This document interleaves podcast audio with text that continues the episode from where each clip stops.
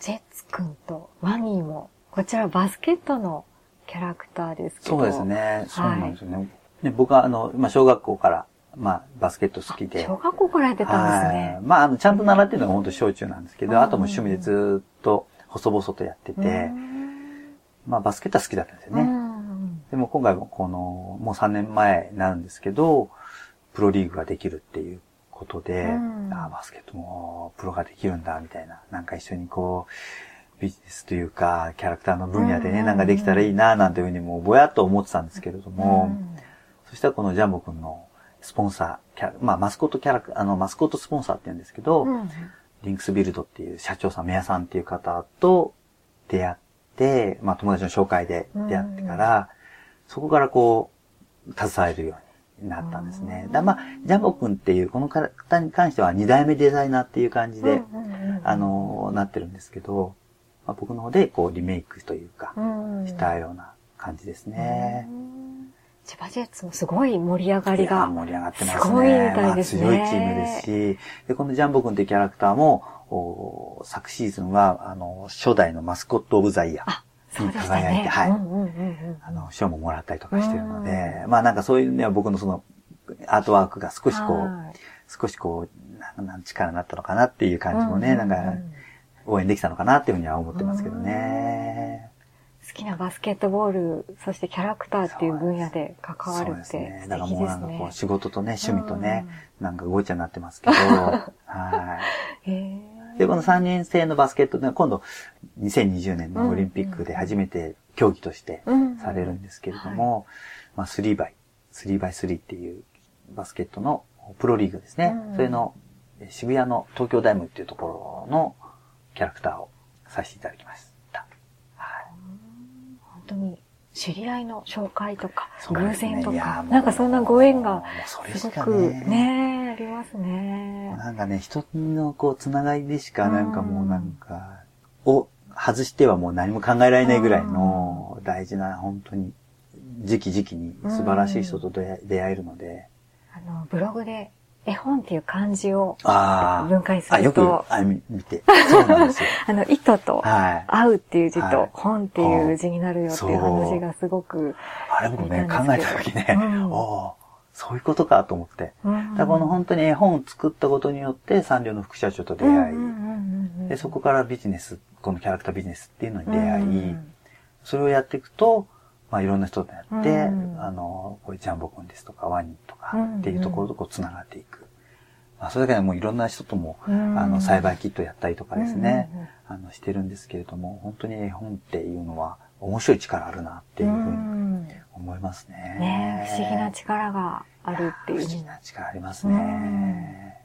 で僕も今、毎年、あの、本当にポストカードサイズの絵本をこう発行してるんですけれども、発行すればするほど、まあ書けば書いてまた本当にいろんな人にこう手に渡れば渡るほど、まあ、いろんなこう出会いをもらえるので、面白いですよね。ポストサイズの、ポストカードのサイズ、ポストカードのサイズっていうのは、やっぱり何かこだわりがあるんですか？はい。えっ、ー、と、今はこだわりって言ってるんですけど、最初の頃は一番低予算でできる。あ、なるほど。そういうサイズだったんですよ。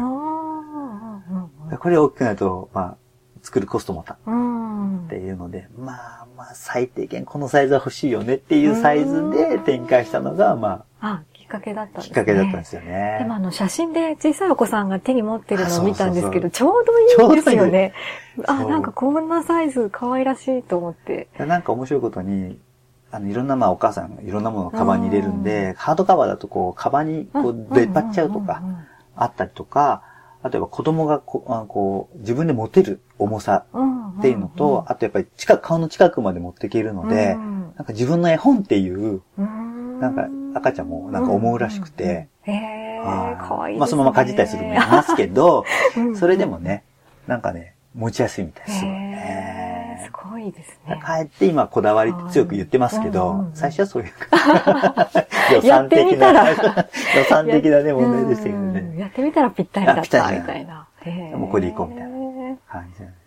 本当今このサイズでもね、今7冊、8冊、7冊で今年8冊、8冊目ができればなとは思ってるんですけど、まあ夢はですね、365冊作って、なんか一日一冊読める、なんかそんなカフェができたら面白いなとか、いいですね。そんなこと考えてますけどね。でも360円。相当ですよね。計算したらもう、100, 100年ぐらいかかる。ねえ、1年に何冊かこう出していかないと。長いよって言われるとね、もうやばいですよね。ねえ、でもまあね、あの、それはまあ一つの大きい夢として、うん、絵本ずっと書き続けられたら、まあね、あの、一般商業出版ではないので、なかなかあの、みんな書店に売ってるとかいうわけではないんですけど、まあそういう絵本がね、あっても面白いかなと。えーそうですね。口伝えでこう、なんか可愛い絵本あるよみたいな。うんうんうんまあ、そういう絵本出版も面白いんじゃないかなとそうですね、えー。口コミで広がっていくみたいな。そうですね。はい。えー、面白いですね。どこれからどんなストーリーを今考えているとか。ネタバレになってしまうんですかね。なんか、まあ今考えてるのはやっぱキャラクター一つ一つが、うん、まあいっぱいキャラクターがあるので、そのキャラクターのお話を、もう一つずつ進んでいきたいなというふうに思ったりとか、その時思ったテーマっていうのが、もう本当にワンワードなんですよね。そこからもうお話がバッと広がっていくので、まあそういうのを紡んでいきながら、紡いでいきながら、なんかこう一つ一つの普遍的なテーマの大人向けな感じの絵本も作ってみたいなとか、あの、ありますね。大人向けの絵本も。大人向けの絵本。今は子供向けに。いや、それでもね、だ僕が最初でその絵本を自出版して、で、その後、まあいろんな出版社に営業に行ったんですけど、なかなかやっぱり、あの、もうちょっと子供っぽくしなきゃいけないねとか、お話難しいねっていう話で、なかなか、まあ、あの、扱ってもらえなくて、あじゃあこれで出版できないなと思った時に、その例のサイズで自分で発行していこうという感じで決めて、でもその時なんかもう子供用とかっていうのはもう全然取っ払っちゃって、わ、うん、かる子にはわかるし、それも大人でも子供でも同じだし、うん、そこのお話を僕の方で、ね、子供になんかこう、子供用っていうか、これ読みなさい、うん、なんだろう、子供用よって渡すよりかは、そんなね、なんか、決めることもないんじゃないかなって。ああ、なるほど。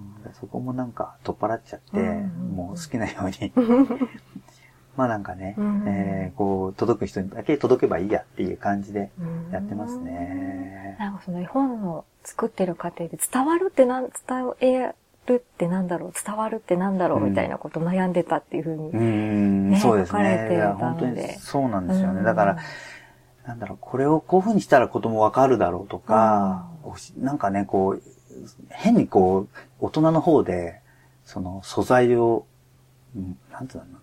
ややこしくしちゃう。ある意味、簡単にして、そう、そうでなんかややこしくしてたりとか、っていうのもあるんじゃないかなと思って。じゃあ、取っ払って。取っ払って。もっと自由にというか。そうですね。まあ、だから、あの、商業出版にはならないと思うんですけど、まあ、それはそれでね、あの、いいいいですよね、きっとね。村井さんはずっとあの、丸井さんとかでイベントをそうですね。はい。はい。あのー、ちょっと今お休みして、はい、もうもしかしてね、また何年か後にはまたやるかもわかんないんですけど、このキャラクターたちをどう人に、まあね、今ネット時代とかありますけど、でも実際こう対面で自分のキャラクターがどういう反応をしてもらえるのかなっていうのは、すごく気になった時があって、で、村井さんの絵可愛いよねとか、キャラクター可愛いよねって言われてたんですけど、まあどこに、本当はどういう全く知らない人が見たときに、どう反応するのかっていうのがちょっと知りたくなって。で、そこから自分でキャラクターで自分のグッズを作って、で、全く知らない場所行って、お店を開いて、やっていくっていうことを、5年間ぐらい、えー、やって、まあ、それはすごくまたあの、実際にこう、ファンになってくれる人もいっぱいいたので。あ、そうですね。はい。ツイッターで、あの、メッセージをいただいてました。あの、村井さんのそのイベントへ行って、はい、そのイベントで多分あの、村井さんの作品を知ったんだと思うんですけど、うん、あ、そうですね。あの、イベントで村井さんのキャラと出会い、それ以降、キャラはもちろん作者である村井さんの大ファンです。皆様中でも村井さんの絵本を一度読んでみてください。ああ、嬉しいですね。忘れていた子供の心に帰って本話家になるとてもいい絵本です。これからも楽しみにしています。ありがとうございます。石井智子さんからメッセージをいただき、あ、ご存知ですか？もう本当毎回来て、いろんなところに来ていただいて、はい、いや、本当にいつもね、あの、励まされて。えー、じゃあ、その、村井さんの作品ずっと前からしてたわけじゃなくて、イベントに来て、初めて出会って、ねはい、あ、素敵ってなって。そうなんです。で石井さんはあの、三両のキャラクターが好きで、もうキティちゃんが好きで。そうですね。で、いろんな、僕もまあ、三両さんとかのイベントもやってたりなんかしたので、はい、そこでこう見てもらって、うんうんうん、まあ、キャラクターの目利きなんで、あいいわよって。ああ、嬉しいですね。そうそうそうそう。で、本当にいろんなアドバイスもらったりとかね、あの、本当に励まされて、もう大事な方ですよね。そんな出会いがあるんですね。実際に、どんなことを感じましたか？その出してそうですね。なんかやっぱりこう、意外と、その、僕のキャラクターやっぱり買ってくれる、その、好んでくれる人ってやっぱり本当にもう90何パーセントの女性の方で、で、すごく年齢層が広かったな、とい。う感じも受けたりとかして、だなんかやっぱその絵本のそのターゲット層とか、そういうのもすごく、まあ良かったのかなっていうふうに思って、なんかこう、ぼやっとしてた自分のキャラクターのはどういう人たちにこう響くのかっていうのが、まあ明確になったりとか、あとまあ商品もまあ、作ったりするので、うん、まあ、どういうデザインがいいのかとかっていうのも、なんか、そういうのがなんとなくこう、見えてきた感じですね。だから今、今の仕事にもすごくそれは、あの、キャラクターグッズ作るにはすごく役立ってることですね。実際にやっぱり感じるって違うんですね。いや、ほんとね、これはね、なんとも言えない、もう感動が毎回ね、あって、まあ一週間か、まあそのぐらいの、毎年、まあ場所によってですけど、はい、まあ大体その一週間ぐらいなんですけど、うんうん、まあ初日に来て、で、もう毎日来るようになってる人もいるし、お子さんはなんか自分でこのキャラクターを描いて僕に見せに来てくれたりとか、かいいですね、はい。そういうのもあったりとかね。なんかそういう面ではすごく、なんだろうな。すごくち楽しい幸せな時間でしたね。本当まあ、あの、今ちょっとお休みしてますけど、また再開、いずれはね、あの、していきたいですよね。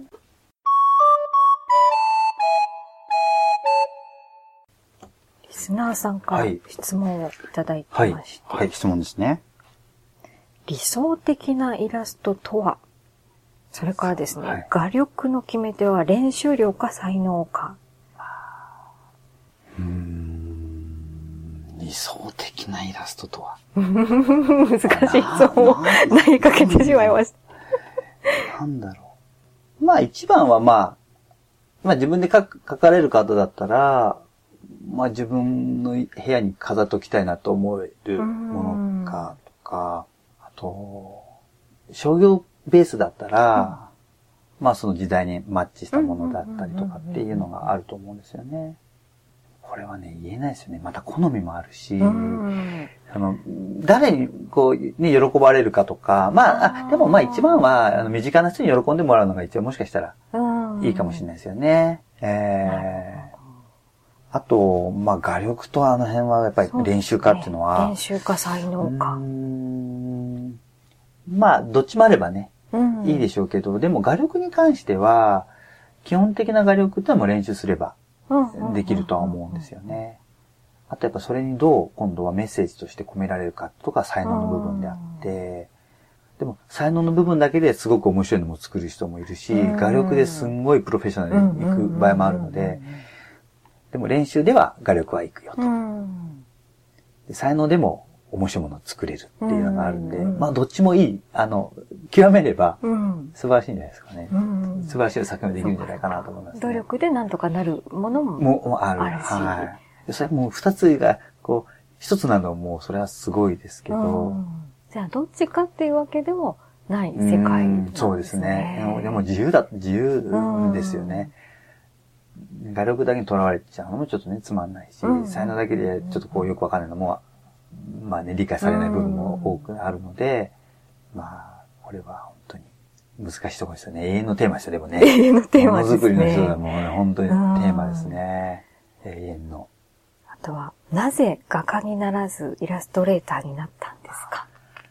これはね、アーティストと、ではないんですよね、僕ね。どっちかっていうと、うん、イラストレーターっていうのは商業ベースの絵を描いたりとかっていう人なんで、やっぱりその時は職業としては、アーティストよりかは、イラストレーターの方が、まあ、僕の中で、まあ僕のその、画力も含めて、画風画風も含めて、そっちの方に向いてたとは思いますね。はい。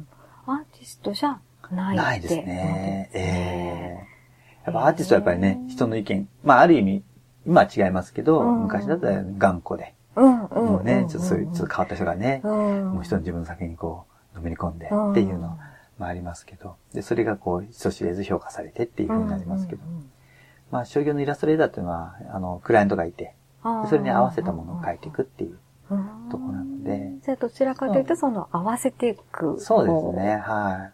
そういうのが僕の章分に合ってたかもしれないですね。え合ってるんですよね。えあとは海外のイラスト事情についてということなんですけど、そんなお話も。いや、海外のイラスト、いや、わかんないなわかんないな僕、あれなんですよ。あの、基本的にあまりいろんな人の見ないように見ないんですよね。そうなんですね。っていうのは、やっぱ似ちゃうんですよ。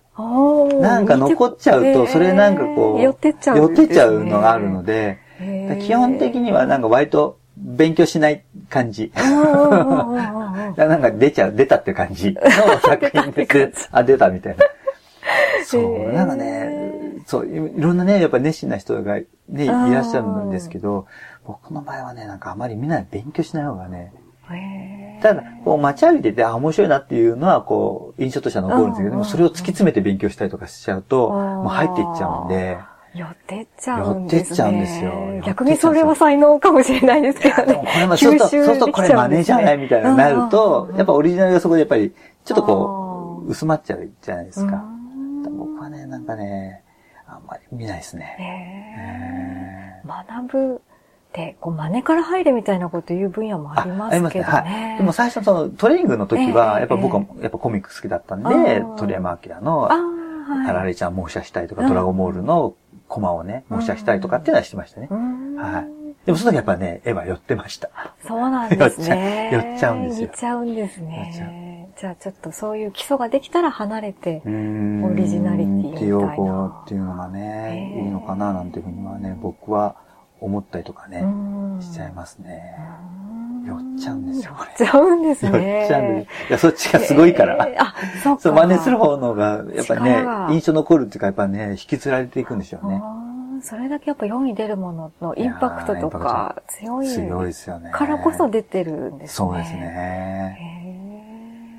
で、そんな感じです。ゆるく、ゆるく。吸い込まれちゃうんですね。吸い込まれちゃうんです。もう、洗脳されちゃう。ちょっと離れて、離れて、ふんわりとした世界観で、オリジナリティを。はい。作ってますね。海外のイラスト事情は、わかりませんね。わかりません。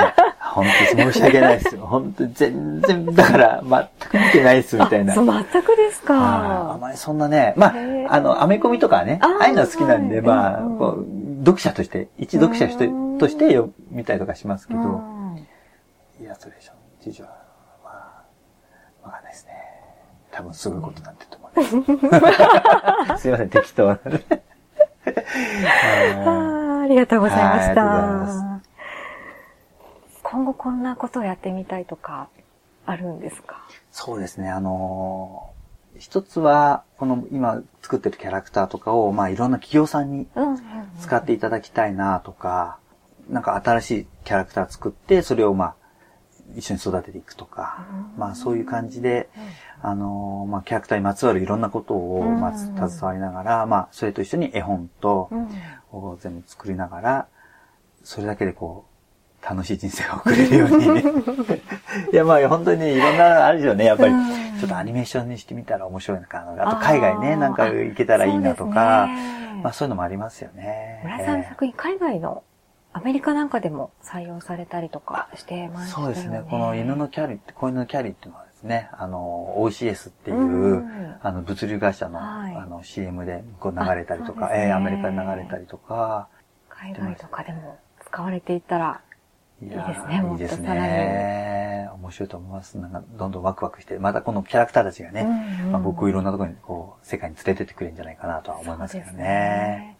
ねショッピングチャンネルを作ってみたいとか、入ってそうなんですよ。そうなんですよ。なんか、あの、よくあるショッピチャン、ショッピングチャンネルみたいなやつを、ちょっとね、やってみても面白いのかなとか。村井さんが。僕が出て、僕がこのキャラクターを説明したりとか、商品説明したりとか。ええー、それ面白いかもしれないです、ね。すいません、で、まあ今、勝手勝手に込んでますみたいなね。はい。今、助かご、ご連絡いただいてますみたいな。そういうのやろうかなと思って。それいいですね、見たいな。なんか、ライブ配信とかでもそうですね。ライブ配信ね。ちょっと、やってみたいですよね。面白いかもしれないですね。作者が作者も。生で。生で。商品を説明して。説明して売っていくみたいなやつ。このキャラクターはみたいな。ああ、面白いかもしれないですね。ここはね、いろんな、まあ、あの、アトリエなんで、今までの作品とか、あの、キャラクターがいっぱい、こう、グッズで並んでるんですけど、まあ、こういうのをね、背景にね、そういうの配信してもちょっと面白いじゃないですか。面白いかもしれないですね。おじさんがね、可愛いこのキャラクターの中で何やってんだみたいなね。それいいかもしれないですね。あ、見てみたいなでも面白いことに、もう可愛いキャラクター作ってる人ってみんな、あの、えっと、男の人が多くて。あ、そうなんですね。で僕のその友達とかの、やっぱりキャラクター談義するのもみんな親父が。そうなんですね。あの、ところで一つのテーブルで、これ可愛いね、可愛いねっていうね、あのね、異様な雰囲気をね、あの、でもそんな感じなんですよ。うん村井さんご自身もやっぱり自分のキャラクター、ほら、可愛いでしょってこうみんなに見せたくなる気持ちになっちゃうんそう、あの、なんかね、まあ、大きい声じゃ言えないですけどね、うん、ちょっと可愛いでしょっていう、ここではね、ちょっと言いたくなる感じはしますよね。えー、自分でもやっぱ書きながら、あ、可愛いなああ、それね。ありますよね。あ、これやったな、みたいな。いいのできたな、みたいなのはやっぱりね。それでやっぱ人に見せたくなりますしね。いや、本当に。もうそれの繰り返しです。そうなんですね。はい、絵本もご自身で書きながら自分も癒されるっていうふうにおっしゃってますね。そうですね。やっぱなんか頭がね、こう、なんとなくこう、整理されるっていうかね、自分で書いて。でも本当一つ一つの、まあ僕のは絵本はまあ、プロがね、編集してるわけではないので、もう自分でセルフ編集なので、まあ本当にいいかどうかわかんないですけど、でも一つ一つの言葉をこう、気をつけながら考えるっていうのは結構面白い時間ですよね。そうなんですね。えー、面白いですね。可愛いもの作ってるのは男性が多いっていうのは。そうなんですよ。おじさんが多いんですよ。おじさんが多いですね。おじさんが多いんですよ。本当にね、えー、透明で写真撮ってもらいたいぐらいですよね。キャッキャキャッキャってますからね。えーじゃあ、可愛いはすごくこう、追求っていうか、研究っていうか、可愛いってなんだろうみたいなのを日々考えてたりするんですか？まあ、あれでしょうね。あの、まあ、パティシエでも男性多いじゃないですか。すね、だから女性を喜ばせるために男って考えるっていうのが多分あって、多分可愛いものを作るってことは、まあ、女性を楽しませるっていう部分もあるとしたら、まあ同じような感じなのかなとは思う。だからなんか考えるんでしょうね。探求していくんでしょうね、きっとね。これ喜んでくれるかなみたいな。そうそうそう。可愛いって言ってもらったら嬉しいみたいなね。ですね。それでは、えっ、ー、と、最後に、えー、リスナーの方へのメッセージをお願いしたいんですけれども。そうですね。こうメッセージってもね、なんかあれですけど、はい、そうですね。やっぱり、なんだろうな、自分のやりたいことがあればですね、うん、どんどんこう、いろんな人に話をしていって、うんうんうん、で、言葉で伝えていきながら、していくと、まあ本当にまあね、多分皆さん成功されてる方って結構ね、多いと思うんで、まあ、そうするといろんな人があの協力してくれたりとか、アドバイスしてくれたりとかしてくれる人がいるので、まあ、なんかね、こうやりたいこととか夢とかあったら、まあ、口に出したり、ちょっと形にしてみたりとかってするのはいいのかなと思いますね。だから本当に、だ僕もこうね、こうお話しさせていただくのも、なんかね、そういう、あの、もうね、つながりなのかもしれないので、そう考えると、いろんなことを言葉に出していくっていうのが大事かもしれないですね。えー発信していく。こういうことやりたいと思ってるんだよね。だから本当だから鈴木さんもこうやって発信してるじゃないですか。だから本当にこういうのがいろんな人にこう繋がっていくっていうのはもう本当に言葉の力ですよね。発信の力です。じゃあ、裏会話の方で。裏会話の方で続きをお話をしたいと思います。今日どうもありがとうございました。どうもありがとうございました。